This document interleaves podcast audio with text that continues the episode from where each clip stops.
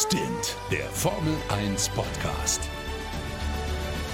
Mit Sebastian Fenske und Florian Wolzke.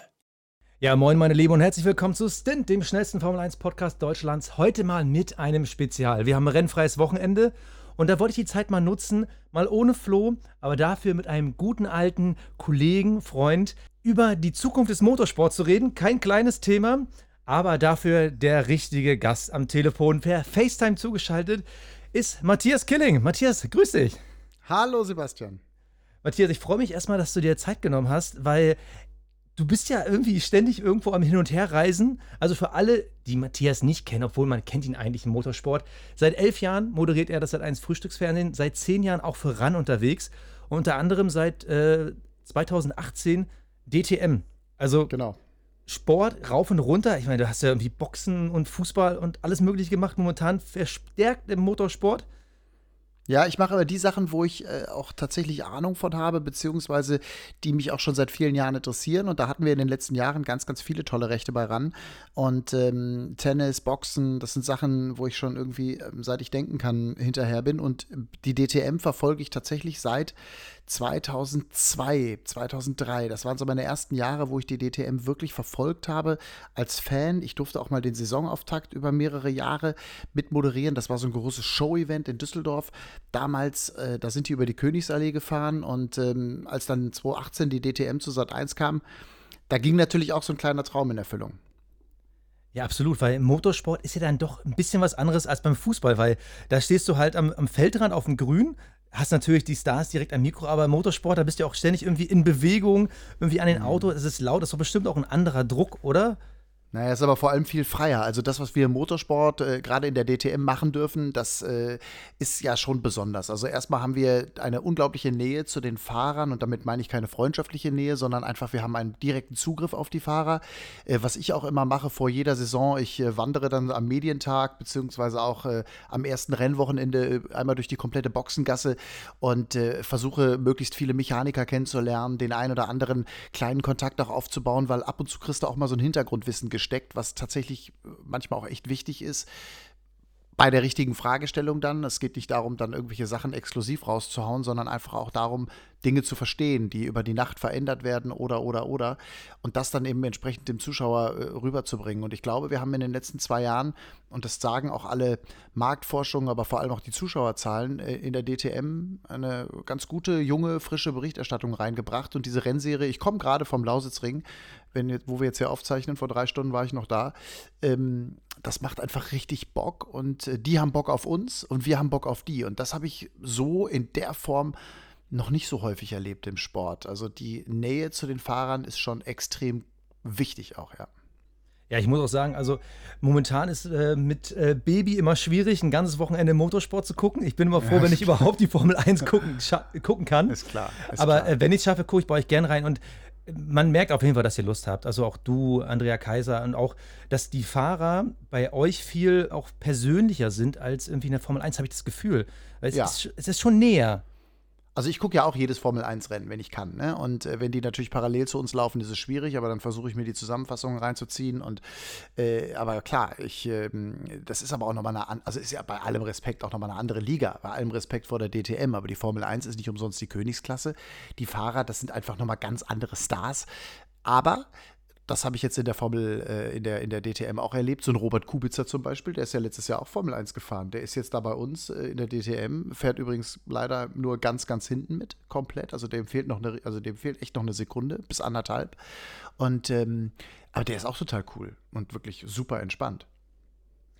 Aber kommen wir mal zu unserem Hauptthema. Also, ich habe es ja schon angedeutet, die Zukunft des Motorsports. Der Motorsport in Deutschland steht vor der, seiner größten Zäsur überhaupt. Während auf der einen Seite die Königsklasse Formel 1, die wechselt aus dem Free TV nach 30 Jahren ins Pay TV.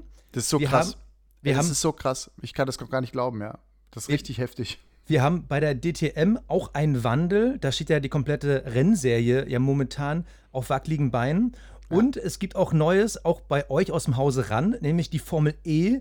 Die kommt nächstes Jahr in Sat 1. Das heißt also im Endeffekt, ihr seid demnächst äh, mit der Formel E, habt ihr die höchste Motorsportserie im Free TV äh, die weltweit ausgetragen wird. Also ist ja auch nochmal ein Riesenwandel. Also da passiert einiges.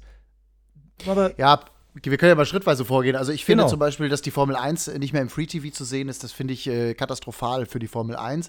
Aber es gibt natürlich auch immer wieder das ganz große Argument und das heißt Geld. Also wer am meisten zahlt, der bekommt die Party.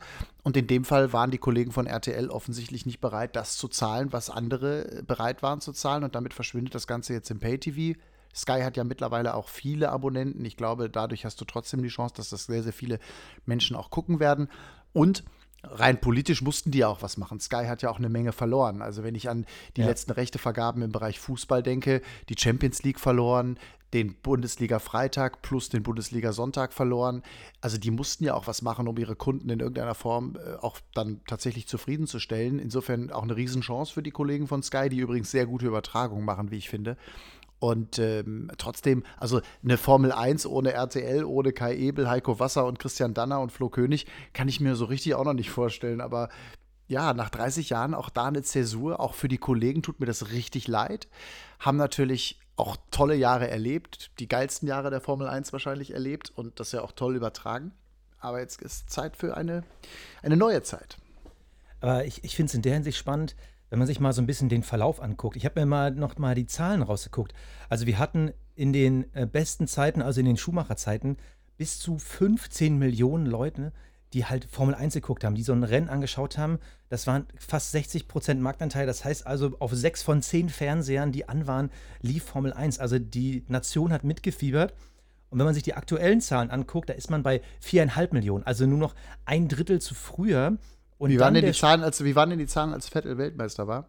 Also die vier Jahre? Äh, also, das? ich habe mir die Durchschnitte der letzten Jahre angeguckt, da war man schon in Richtung ähm, 6 und unter 6 Millionen, also Hm. schon deutlich weniger.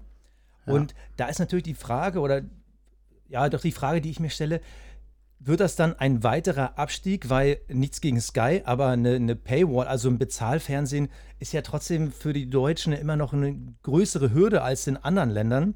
Und äh, da kann es natürlich auch sein, dass das irgendwie aus dem Fokus verschwindet. Vor allem war ja eine Sache, haben wir ja Michael Schumacher gesehen. Die Deutschen brauchen beim Sport auch immer ihren persönlichen Helden. Du sagst es. Und das ist nicht nur bei Michael Schumacher, also das Beispiel Tennis mit Boris Becker und Steffi Graf, das Beispiel Skispringen mit Sven Hannawald und Martin Schmidt, äh, das Beispiel Biathlon äh, hatte auch andere Zahlen, als noch Magdalena Neuner, Michi Greis und Kati Wilhelm unterwegs waren im Winter. Die Deutschen brauchen einfach ihre Helden und der zweite Held, also sprich Sebastian Vettel nach Michael Schumacher, hat es immer schwer. Severin Freund nach Martin Schmidt oder Sven Hannawald im Skispringen. Die Jungs Man merkt, halt dieser Mann kennt sich einfach aus im Sport. ja, die haben es halt echt schwer. Also der zweite Held hat es immer echt fucking schwer. Und ich, ich habe mich auch viel mit den Zahlen jetzt zuletzt beschäftigt. Und das Interessante ist, weil auch wir ja in der DTM immer gucken, wo sind die Potenziale und so. Die Formel 1 ist halt schon auch durch Michael Schumacher in Deutschland zu so einem richtigen Massenprodukt geworden. Es ist in gewesen, Formel 1 zu gucken. Hast du das gesehen? Also wer nicht, ich sag mal, aus dem breiten gesellschaftlichen Bereich Formel 1 geguckt hat, war am Montagmorgen erstmal raus im Büro. Und das hat sich gewandelt. Und die Motorradfahrer zum Beispiel, also die MotoGP hat eine ganz feste Fangemeinde in Deutschland. Die DTM hat eine ganz feste Fangemeinde in Deutschland, die übrigens durch den Mercedes-Ausstieg kleiner geworden ist. Da sind eben auch viele Fans der Marken gewesen. Opel hat immer noch heute immer noch wahnsinnig viele Fans, sind ja ewig schon nicht mehr dabei. Also ich will, will nur sagen, die Motorsportserien haben halt ihre feste Fangemeinde. Die gucken dann auch relativ treu und sind dabei. Ich sehe das an den Einschaltquoten bei der MotoGP, bei Servus TV. Das ist sensationell. 500.000 und mehr für so einen kleinen Sender. Das ist ein Hammer. Wow, ja. Die sind fast bei, die sind fast auf Niveau von uns. Äh, und wir sind zugegebenermaßen in Deutschland ein größerer Sender als Servus TV. Also das ist schon toll, was die da machen. Aber die haben eben ihre Fangemeinde, die es auch finden. Das gilt für die DTM. Und das wird möglicherweise dann in Zukunft auch ein bisschen mehr für die Formel 1 gelten. Die müssen aufpassen, dass sie in Deutschland nicht zum Nischenprodukt werden. Aber genau in die Richtung wollte ich ja eigentlich. Nämlich auf die Frage, äh, wird es ein Nischenprodukt? Weil momentan wissen wir ja noch nicht, wie geht es mit Sebastian Vettel weiter. Wird er nächstes Jahr noch Formel 1 fahren oder nicht? Das Risiko ist ja, dass wir sowohl die Formel 1 im Free TV verlieren, als auch den letzten deutschen Helden, den letzten deutschen Formel 1-Rennfahrer. Und dadurch ist ja das Risiko noch größer, dass das immer mehr in die Nische fällt. Siehst du das als mögliche Gefahr oder glaubst du, dass im Endeffekt dieser Kern, den wir jetzt haben, diese knapp viereinhalb Millionen plus halt 500.000 roundabout bei Sky, diese 5 Millionen, Ist das der Kern oder glaubst du, dass da auch noch viele gucken, die halt für Vettel sind und die dann tendenziell auch nächstes Jahr weg sein könnten? Äh, die Frage ist ja, was macht Vettel? Also ich konnte jetzt am Wochenende auch mit Gerhard Berger sprechen. Da haben wir kurz ein bisschen auch über Sebastian Vettel geredet. Da sagt Gerhard, als äh, der ist der DTM-Chef, äh, ja, also wenn er, wenn, wenn er Vettel wäre, er würde zurücktreten. Hat zwei Kinder, glaube ich, ne, und hat irgendwie ein gutes Einkommen, wie Gerhard gesagt hat. Da kann er sich eigentlich entspannt zurücklehnen. Warum soll er sich den Scheiß nochmal antun? Er hat vier Titel, also er hat ja alles erreicht. Ähm, ich glaube, der hat einfach Bock zu fahren und ich wünsche mir natürlich sehr, dass der nächstes Jahr bei Aston Martin dann wirklich an den Start geht. Das wäre so mein persönlicher Wunsch, das fände ich auch geil. Aber stell dir bitte eine Formel 1 ohne Deutschen vor. Also bei Nico Hülkenberg wissen wir auch nicht, was passiert.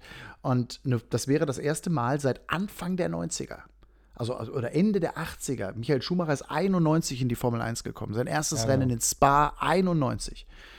Ähm, damals im Jordan. Und davor, das war das letzte Mal, dass die Formel 1 ohne Deutschen war. Und das kann 2021 passieren. Kein Free TV, kein Deutscher in der Formel 1. Ich male jetzt bewusst gerade ein bisschen schwarz. Bedeutet kaum mehr Interesse in Deutschland. Genau, also das ist auch meine Befürchtung. Deshalb finde ich es interessant, dass du es ähnlich siehst. Also die Hardcore. Ich habe aber ein großes Aber. Ich habe ich hab aber ein ja? großes Aber. Ich habe ein großes Aber und das heißt, es ist relativ profan, aber das ist Mick Schumacher.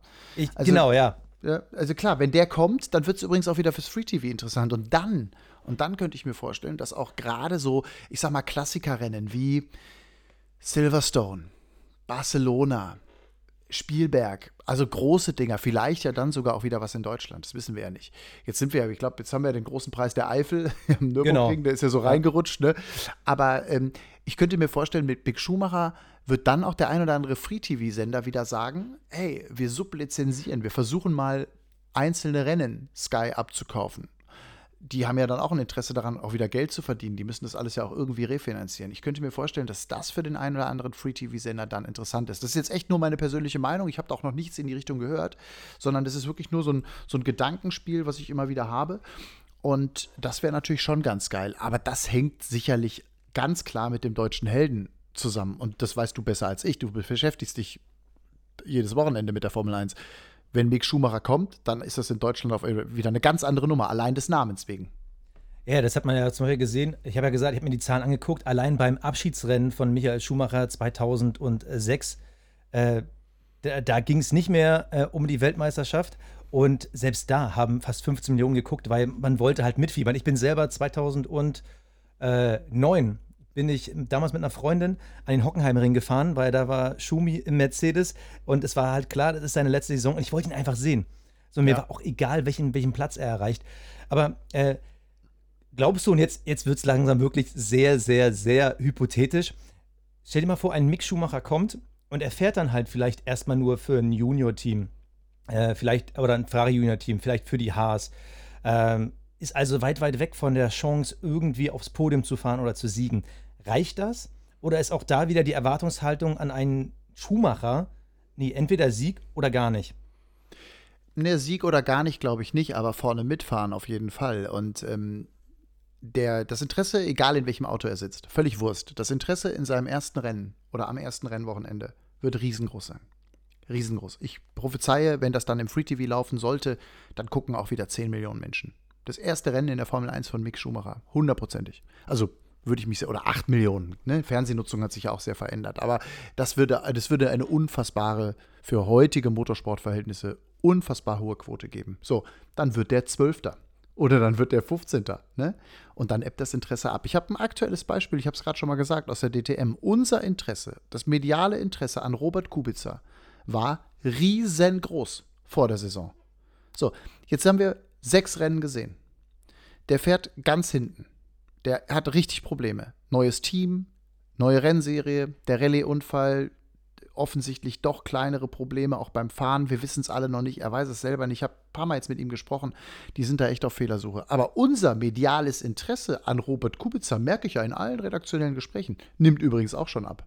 Das heißt, der Hype der Formel-1-Fahrer kommt in die DTM. Der war am Anfang da. Jetzt fährt er hinten und schon ist kaum mehr Interesse. Und, oder weniger, deutlich weniger. Und die Gefahr sehe ich bei Mick Schumacher natürlich auch. Das ist eine Riesenverantwortung, die der Junge dann hat, irgendwie auch für die Zukunft der Formel 1 in Deutschland. wir dürfen halt nicht den Fehler machen und uns nur auf diesen Namen Mick Schumacher irgendwie so festlegen, sondern es gibt ja auch noch ein paar andere gute deutsche Rennfahrer. Und die Frage ist, ob die irgendwo eine Chance bekommen. Aber je mehr Paydriver da unterwegs sind in der Formel 1, desto schwieriger wird das natürlich. Ne?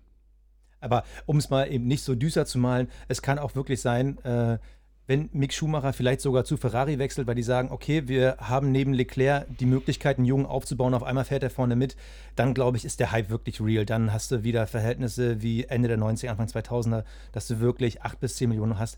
Übrigens als ähm, Zusatzinfo für all die es nicht wissen, Sky ist verpflichtet, vier Rennen im Free TV zu zeigen. Also entweder ja. an äh, Lizenznehmer oder sie würden halt ähm, Sky Sport News HD nutzen als ihren Free-TV-Sender, um die Rennen zu zeigen. Und klar, da gehe ich mal von aus. Da, davon gehe ich jetzt mal aus. Also die werden natürlich, äh, die, die werden natürlich Sky Sport News HD machen, werden ja bescheuert, wenn nicht. Also der, ja, damit, damit pushen sie ihren Kanal ja unglaublich. Das haben sie ja mit dem ein oder anderen Bundesligaspiel im Fußball auch in der Vergangenheit gezeigt. Und das ist auch genau die richtige Marketingentscheidung, äh, die man da treffen wird. Also das alles andere würde mich sehr wundern, aber es ist am Ende auch wieder hier eine Frage des Geldes. Aber du siehst halt hinter dem Claim Formel 1 schon ein leichtes Fragezeichen, wie es in Zukunft auch äh, in der medialen Wirkung und in der Fanwirkung sein wird, ob man da montags noch drüber redet oder nicht. Kommen wir mal zur nächsten Ist doch jetzt schon, aber ist doch, ist doch jetzt mal ganz ehrlich, ja, klar. ihr redet, ist doch jetzt schon so. Ich rede montags, also wenn wir beide uns sehen im Büro, dann reden wir immer, weil wir beide das gleiche Interesse haben. Aber ansonsten rede ich mit keinem über das Formel 1 Rennen vom Wochenende. Ja, genau. Aber äh, kommen wir mal zur nächsten Rennserie, die DTM da ändert sich ja einiges, auch bei euch äh, von Seite also 1 Seiten aus, aber auch die Rennserie an sich. Vielleicht erklärst du mal aus deiner Sicht, ähm, Mercedes ist ja schon weg, Audi will jetzt aussteigen, das heißt, das ganze Reglement, die ganze Rennserie ist auf der Kippe. Ähm, wie wird es da weitergehen? Keine Ahnung. Würde ich dir gerne sagen, versuche ich jedes Mal irgendwie nachzufragen und äh, führe auch die entsprechenden Interviews. Vielleicht zur Erklärung. Die, Form, äh, die DTM funktioniert so, dass es äh, eine Dachorganisation gibt, die ITR.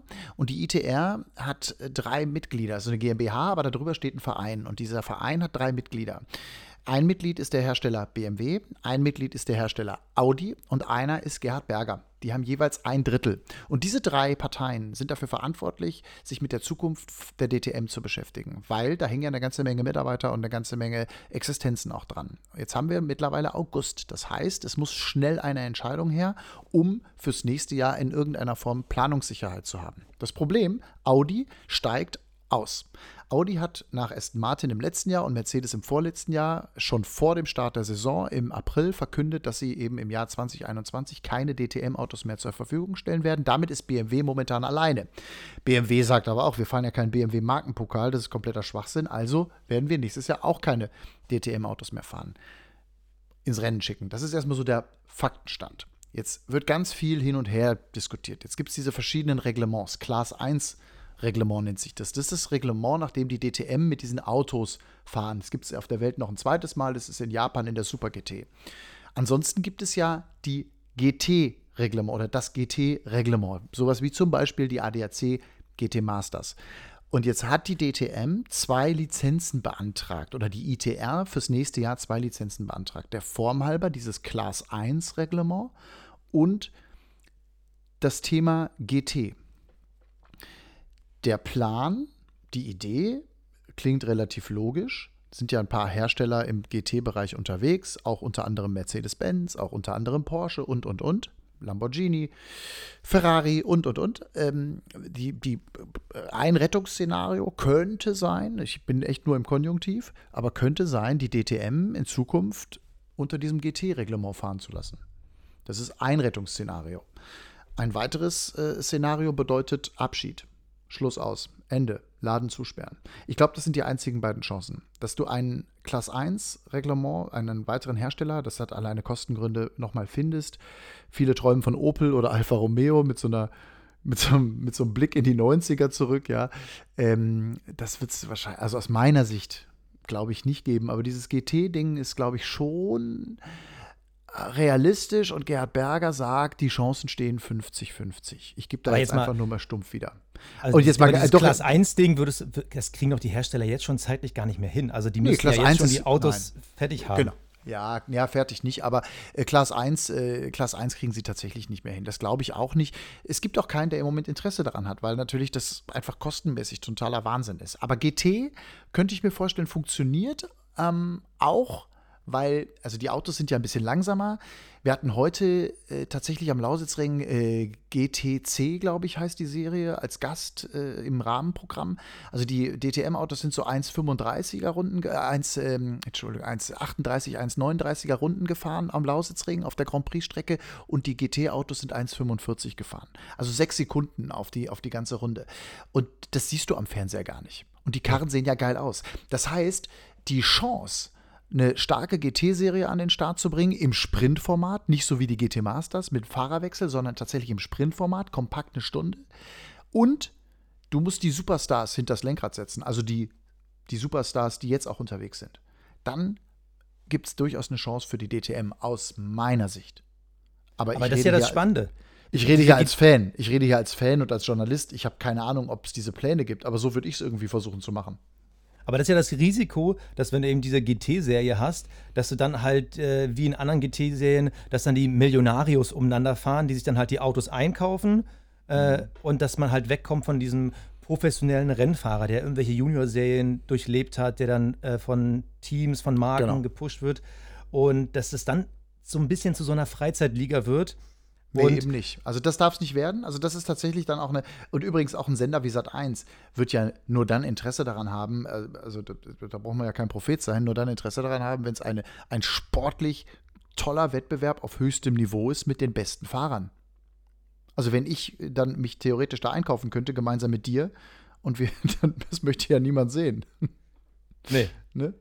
Also, Insofern ist das die einzige Chance aus meiner Sicht. Aber ob die realistisch ist, ohne Scheiß, das ist ein reines, wirklich, als, als ein reines äh, Unkenrufen, Gedanken. Wir reden da natürlich auch viel drüber. Aber ich sag mal, mit großen Namen und großen Marken eine coole Rennserie im Sprintformat mit Rennen von einer Stunde Dauer auf die Beine zu stellen und die möglichst viel auch in Deutschland fahren zu lassen, plus im benachbarten Ausland. Ich glaube, das würde im Fernsehen funktionieren unter dem Label DTM, weil das Ding ist gelernt. Ja, das könnte funktionieren. Und dann ist es auch völlig egal, ob die Autos 500 PS haben, 600 PS haben, 6 Sekunden langsamer oder 6 Sekunden schneller sind, wenn ich geilen, fetten Motorsport sehe. Da bin ich bei dir. Da bin ich bei dir. Also, äh, wenn es geile Rennen gibt, dann guckt man die halt auch gerne. Also, genau. ich, ich selber gucke GT-Serien eher selten, aber ich weiß noch damals, als ich eben äh, am Hockenheimring war, da war dann irgendwie der Porsche Cup im Vorlauf. Ich fand das saugeil, weil die sind so eng geraced und genau. da wurde immer mal irgendwo wieder ein Kotflügel eingedellt, weil einer da sich so ein bisschen äh, überschätzt hat. Das war total spannend und ich habe es noch nie vorher, ich hatte nicht mal die Versuchung gehabt, äh, da mal reinzugucken, weil ich dachte so, ja, so eine Rennserie, wo es irgendwie nur ein Auto gibt oder eine Sorte Autos, fand ich irgendwie lame. Aber guten Motorsport den guckt man halt gerne an, wenn man Motorsportfan ist. Genau, das glaube ich auch. Und äh, ich könnte mir vorstellen, wenn man wirklich Fan ist und gerne Racing guckt, dann ist dir das vor der Glotze scheißegal, ob das Ding ein Class 1 Auto ist oder ein GT Auto ist. Wenn die Dinger gut aussehen und ich sag mal, wenn René Rasta drin sitzt oder Marco Wittmann oder wer auch immer, gibt ja Leute, die träumen dann gefühlt von Rubens Barrichello im Ferrari oder so, ja. Also es gibt ja die, es gibt ja die wildesten Spekulationen und Ideen. Ja, stell dir das aber vor. Das ist, also, da ist ja auch eine Menge Musik irgendwie drin. Das müssen aber alle wollen. Und das ist ja das, was wir sozusagen, auch wo wir als Journalisten versuchen, auch den Finger immer wieder in die Wunde zu legen, dass wir wirklich immer wieder nachfragen, was ist euer Plan? Wo soll es hingehen? Ich hatte jetzt am Wochenende ein langes Gespräch mit Dieter Gast, das ist der Motorsportchef von Audi. Weil Audi ja eben zu einem Drittel, auch wenn sie gesagt haben, wir fahren nicht mehr DTM, die sind ja, wie ich vorhin gesagt habe, Mitglied in diesem Verein. Die sind zu einem Drittel verantwortlich. Und es heißt also, nächste Woche gibt es ein Telefonat, irgendwie eine große Konferenz und man will im September verkünden, wie es weitergeht. Dieses Bekenntnis habe ich jetzt aus allen Beteiligten herausgelockt am Wochenende. Sind noch ein paar Wochen hin, aber das ist der Zeitplan und ich hoffe, und das muss auch sein, du hast es gerade richtig gesagt, man braucht ja auch eine entsprechende Entwicklungszeit, ich hoffe einfach, dass das dann wirklich kommt. Übrigens, ein klares Nein zur DTM wäre auch etwas, womit alle planen können. Dann wäre es bekackt ja. und beschissen, wenn ich das so sagen darf. Aber dann feiert man eben halt den großen Abschied. Aber ich gebe die Hoffnung auch noch nicht auf. Aber es wird dann nicht mehr in Sat 1 sein. Oder gibt es da noch die Möglichkeit? Weiß ich, ich bin ja nicht der Sat 1-Chef, keine Ahnung. Aber es gibt ja noch einen Vertrag, der geht über die Saison hinaus. Also es gibt einen Vertrag zwischen der ITR und Sat 1 für das Jahr 2021. Wie so, genau okay. diese vertraglichen Inhalte aussehen, keine Ahnung. Aber ich glaube schon, dass unser Sender sich mit einer starken neuen DTM mit anderen Autos, aber eben Top-Fahrern zumindest mal beschäftigen würde. Zumal die Zahlen ja jetzt gerade, und das sehen wir, die Einschaltquoten gehen ja hoch. Also es ist ja interessant. Ne? Also bei uns steigen sie ja. Wir hatten jetzt Ich habe es mir auch angeguckt. Also, ja, äh, wir hatten den besten Marktanteil seit gestern, am Samstag, am Samstag vom Lausitzring. Also wir zeichnen jetzt gerade hier am Sonntag, was ist heute, 23. August, glaube ich, zeichnen genau. wir beide ja auf. Äh, am Samstag hatten wir den besten Marktanteil seit Start, seit unserer ersten Sendung. Da war das Interesse total hoch. Äh, aber der beste Marktanteil war am Samstag, fünfte Saisonrennen vom Lausitzring. Also, als ich die Zahlen gesehen habe, hatte ich mich auch gefreut und dachte so, okay, hast du es irgendwie verpasst? Wie gesagt, momentan, privatbedingt, schaffe ich es nicht, irgendwie hinterherzukommen und dachte so, habe ich da irgendwie einen Hype verpasst? Aber es war wirklich so, äh, so gut war es noch nie. Also, finde ich gut und das zeigt auch, wie gesagt, was ich, was ich gesagt habe, ohne dass ich mich jetzt zu sehr einschleime, äh, es macht halt Spaß. Ja, Und, also äh, du wir schreibst dich da nicht ein. Wir haben wirklich Spaß daran. Und ich kann nur sagen, also ich glaube, bei uns ist die Bereitschaft riesengroß, das weiterzumachen, aber da sind ein paar andere, die ihre Hausaufgaben machen müssen. Ne? Und wir sind ja, wir covern es ja am Ende und wir versuchen es mit unserem Style irgendwie in die Wohnzimmer zu transportieren. So, und wenn wir einen geilen Sport kriegen und eine geile Serie kriegen und geile Fahrer haben und Stars haben, dann ist uns ehrlich gesagt egal, ob das Auto rund oder eckig ist.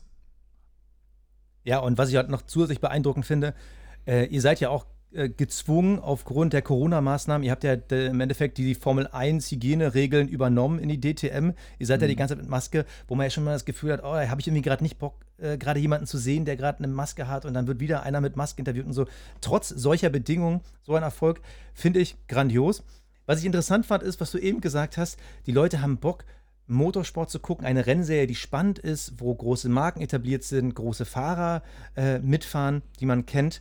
Genau das ist ja auch jetzt der dritte Teil, nämlich das, was nächstes Jahr kommt, was schon klar ist, Formel E.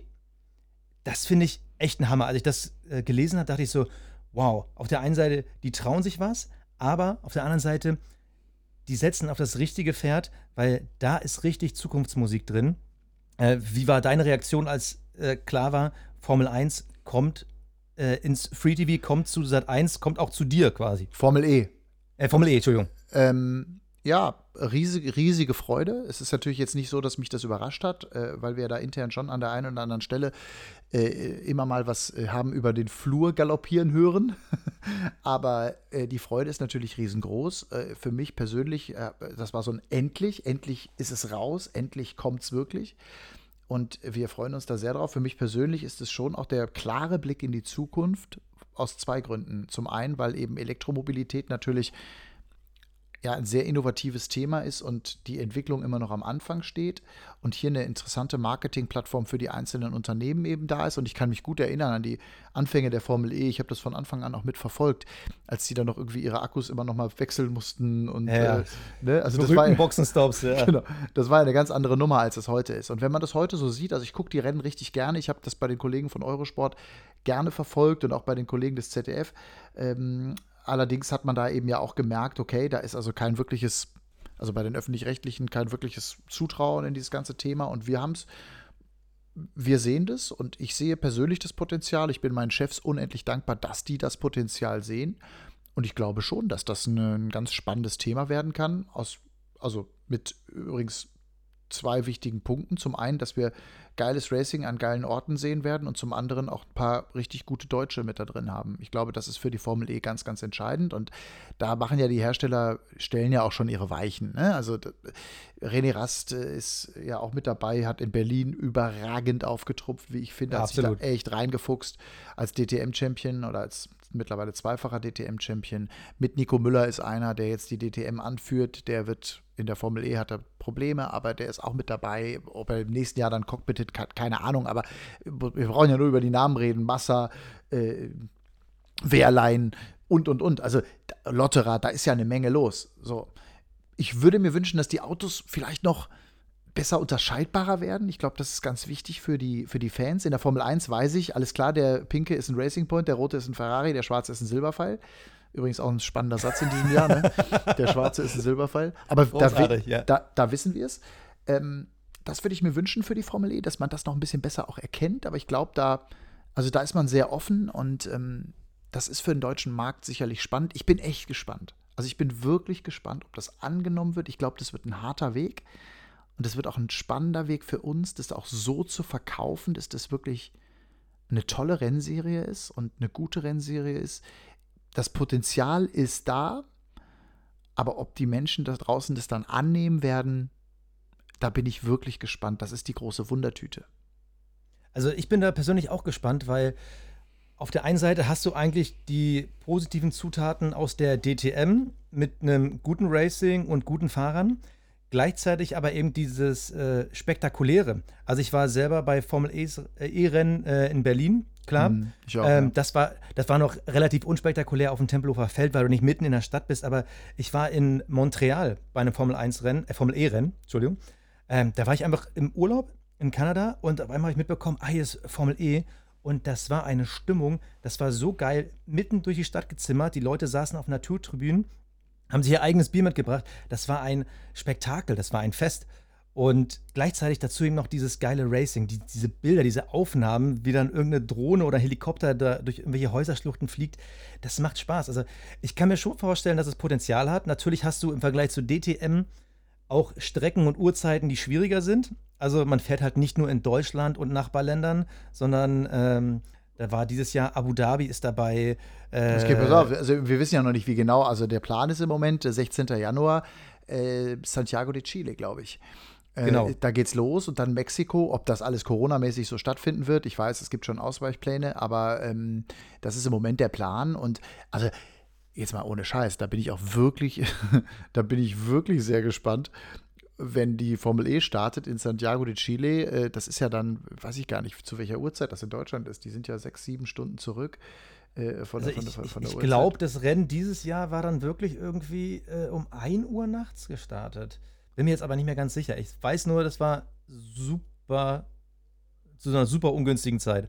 Ja, eben. Also, nee, aber 1 Uhr ist nicht ein, ist, wie ist denn das? Ist, das? ist nicht Amerika immer dann abends eher so zur Primetime? Also wenn man, wenn man, wenn die jetzt, ja. ich sag mal, um 13, wenn die jetzt um 13 Uhr deutscher Zeit starten, ähm, äh, der Ortszeit starten, ja, 13 Uhr, dann ist doch in Deutschland schon 20 Uhr oder so. Ich glaube, so rum geht ich, das. Ich, ich habe mal parallel den Kalender geöffnet, damit wir nicht zu viel Quatsch erzählen. Also, ähm, der Start in Santiago de Chile war um 20.04 Uhr deutscher Zeit. Ja, siehst du, Mexiko 23.03 Uhr. Ey, aber da war irgendwas, was so mitten in der Nacht lag. Ah, ja, okay, aber das ist, dann, das ist dann Seoul oder sowas, ja? Oder äh, auch Abu Dhabi. Da, sowas wird sein. Hier, ja. nee, letztes, letztes Jahr genau, da war äh, China äh, 8 Uhr morgens, genau. was man als, als deutscher Motorsportfan ja auch ein bisschen durch die Formel 1 äh, gewöhnt ist. Da ist ja Australien immer der Klassiker. Zum Saisonanfang genau. steht man früh auf. Also da bin ich halt wirklich gespannt. Also ich stelle mir jetzt vor, so irgendwie um 19 Uhr startet irgendwie die Formel, wobei es wäre gar nicht schlecht, wenn sie es ein bisschen früher machen und um 18 Uhr deutscher Zeit startet die Formel E. Das würde ich mir tatsächlich vor dem Spielfilm äh, nochmal reinziehen, die Stunde. Äh, also ich bin mal gespannt, ob das dann angenommen wird. Das ist der berühmte Blick in die Glaskugel. Keine Ahnung. Ich persönlich kann nur sagen, dass wir eine ganz junge, sehr motivierte Run-Racing-Truppe haben und wir haben da richtig Bock drauf. Und das wird auch anders aussehen als früher und es wird auch anders präsentiert werden als früher. Also da ist echt Vorfreude, jetzt schon Ideensammlungen ohne Ende. Und wir haben ja auch bei der DTM es tatsächlich auch geschafft. Ich habe viel ARD geguckt über die Jahre und Jahrzehnte und schätze die Kollegen sehr. Aber wir haben es ja auch mit der anderen Farbe versehen. Und das werden wir mit der Formel E auch machen. Seid ihr aber auch wirklich immer vor Ort? Weil letztes Jahr hattet ihr mit der DTM ein Gastspiel in, ähm, war das Suzuka? Da wart genau. ihr, glaube ich, nicht komplett äh, vor Ort, ne? Da waren wir, in, da, mhm. genau, da waren wir nicht vor Ort, da waren wir in Fuji, bei diesem, das war ja dieses Einladungsrennen, das sogenannte genau. Dream Race, wo die DTM mit sechs Autos, ich glaube gegen zwölf oder 14 Autos der Super GT gefahren ist. Da waren wir nicht äh, vor Ort, aber ob wir und wann wir wie vor Ort oder auch nicht vor Ort sind, das hängt natürlich auch ein bisschen von den Rahmenbedingungen, die momentan weltweit herrschen, ab. Mhm. Ich weiß es einfach nicht. Ich weiß nur eins, dass wir bei den Europarennen vor Ort sein werden. Und zwar zu 100 Prozent. Ob wir nach Chile dürfen, ob wir nach Mexiko dürfen, ey, keine Ahnung. Ich kenne die Konzepte auch nicht.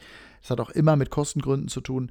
Das weiß ich nicht. Aber ich weiß eins: Es wird geiles Racing in Sat 1 zu sehen geben. Mit guten Berichten, mit bunten Stücken, mit einem Fokus auf die Fahrer. Lasst uns die deutschen Fahrer noch bekannter machen. Das ist ja auch immer ganz wichtig. Äh, die Jungs und ähm, die, die einzelnen Teams auch, also die, die Fahrer ohne Helm zu zeigen, aber auch das, das Team hinter dem Fahrer, da einfach auch ein bisschen mehr Fokus drauf zu legen. dafür, also es werden immer von uns Leute vor Ort sein, die solche Beiträge drehen werden. Ob dann alle so in Mannschaftsstärke anreisen werden, wie wir das auf dem Nürburgring oder in, auf den Lausitzring machen, das weiß ich nicht. Ich habe ja nur an deine Frau gedacht, wenn die dich dann äh, mehr in Chile sieht als im eigenen Vorgarten, äh, kann ja immer mal kritisch werden. Ja, da finde ich ganz toll, dass du daran denkst. Ähm, und äh, ich werde das. Ja, ich denke oft an deine Frau, gebe ich, ich zu. Das, ich werde das an meiner Frau genauso sagen. also, ich fasse mal so ein bisschen zusammen, was wir jetzt gerade ein bisschen bequatscht haben. Also, Formel 1 ähm, sehen wir da ist schon noch Potenzial in Zukunft drin, auch wenn sich bei den Rahmenbedingungen einiges ändern wird. Also Thema Free TV, Thema Fahrerhelden, aber Mick Schumacher sehen wir beide als Gamechanger, der in Zukunft wieder was ändern kann. Hoffnungsträger. So, DTM ist nach deinen Worten so 50-50. Wird es weiterlaufen? Äh, wie wird es äh, weiterlaufen? Wird es dann auch noch angenommen? Hoffentlich. Es bleibt spannend. Hoffentlich. Und ich, also ich bete da jeden Tag äh, sozusagen kleine Stoßgebete zum Himmel gemeinsam mit unserem Team, äh, weil das wäre wirklich schade, äh, wenn das, wenn das wegfallen würde. Aber es ist nicht ausgeschlossen. Genau, und Formel E als die Motorsport-Zukunft. Ich sag's nochmal, das ist die höchste internationale Motorsportserie im Free TV. Also eigentlich bleibt da nichts anderes übrig, als nächstes Jahr Sat 1 zu gucken, jetzt ohne jetzt, dass wir irgendwie Werbung machen wollen für unseren Heimatsender. Es geht einfach nur um diesen Motorsport, weil du wirst es ja kaum woanders kriegen, außer eben, wenn du dafür bezahlst, was ja legitim ist. Aber das wird spannend. Also ich freue mich schon ja, total drauf. Es gibt ja ganz viele Petrolheads da draußen, ne? die sagen auf gar keinen Fall, also die Scheiße ziehe ich mir nicht rein, ähm, ne? wenn ich nichts höre, sondern nur den Wind spüre und so. Ja, das ist äh, nachvollziehbar und vor der Meinung habe ich auch echt Respekt. Aber ich bitte jeden, der sich das anhört, zumindest sich mal mit diesem Thema zu beschäftigen und einfach mal sich bei YouTube einfach mal so ein paar Rennen anzugucken, weil du sagst es da geht echt die Post ab. Und während wir in der Formel 1 momentan zwei schwarze Autos sehen, die ab und zu nochmal von einem Red Bull irgendwie geärgert werden, aber ansonsten da vorne wegfahren, äh, ist in der Formel E echt alles, alles drin und auf brutale Art und Weise. Der erste ist am nächsten Tag der letzte in der Startaufstellung und umgekehrt. Und das ist ja so ähnlich in der DTM auch. Das ist halt richtig geil und damit auch nicht so langweilig. Ich glaube, das war ein schönes Schlusswort. Sehr gerne. Schnelle Runde. Ich will, dich, ich will dich auch ein bisschen freilassen. Wie gesagt, ich denke an deine Frau. Du kommst gerade vom Lausitzring. Ähm, da will ich dir auch ein bisschen Freizeit gönnen. Morgen früh heißt es für uns beide wieder früh aufstehen. Äh, du ein bisschen früher als ich. Matthias, ich danke dir für deine Zeit. Äh, gerne, gerne, wieder. Hat Sehr Spaß gerne. Gemacht. Total. Ja, das weißt du ja. Ne? Wir haben ja oft schon auch so intern drüber gesprochen, äh, auf dem Flur bei uns, äh, bei der Arbeit, bei Sat 1, dass wir da uns immer wieder austauschen. Gerne jetzt auch mal so im öffentlichen Bereich. Und ich bin großer Fan, übrigens auch nochmal Kompliment an dich und die Kollegen oder den Kollegen. Ich bin großer Fan eures Podcasts, höre den oft so auf Autofahrten. Und das Gute ist, äh, dass ich dann immer sehr gut über die Formel 1 informiert bin, wenn ich mich keine Zeit habe, das zu gucken. Das ist ohne Scheiß, meine ich ganz ehrlich, weil äh, wir ja mit unserem Podcast von Run Racing auch ab und zu im kleineren, deutlich kleineren auch über die Formel 1 reden. Und da habe ich schon manches Mal so das ein oder andere Wichtige bei euch auch aufgeschnappt. Oh, das, äh, das, das tut wohl, das tut gut. Aber ich will nicht, ich will nicht sagen, dass ich dann irgendwas kopiere, so, ne? Aber es ist wirklich, es ist ja immer, ich finde das ja gerade im Podcast-Bereich auch wirklich cool, weil die Leute zusammen, also da gibt es ja auch, also ich erlebe das zumindest so, da gibt es ja nicht wirklich Konkurrenz, sondern da kann man auch mal sagen, ey, ich finde euren Podcast geil und da gibt es übrigens aber auch noch einen anderen, äh, die machen auch Motorsport oder whatever. Das finde ich im Podcast-Bereich eigentlich ganz gut so. Und ähm, da, ja, also ich gönne euch da wirklich jeden Hörer und werde das, ähm, werde selber weiter treuer Hörer bleiben. Deshalb, weil du es gerade gesagt hast, äh, auch nochmal der Tipp, die Empfehlung, äh, den äh, DTM-Podcast äh, von dir zu hören. Ich habe ja, letztens reingehört, wir mir machen auch super viel Spaß gemacht. Ja, wir machen also Motorsport allgemein. Ne? Wir machen morgen zum Beispiel genau. jetzt auch Rallycross wird ein Thema sein, weil unser Experte Timo Scheider in Höljes in Schweden an diesem Wochenende seinen Rallycross-Auftakt hatte. Ihr habt letztens über MotoGP gesprochen, was Motorrad ist für mich einfach so weit weg, weil ich interessiere mich auch privat nicht für Motorräder. Äh, aber ich habe zugehört und fand es total spannend. Also deshalb die Empfehlung. Und äh, ich würde sagen, reicht erstmal und hoffentlich bis bald, Matthias. Ich danke dir, Sebastian. Schöne Grüße an alle eure Hörer.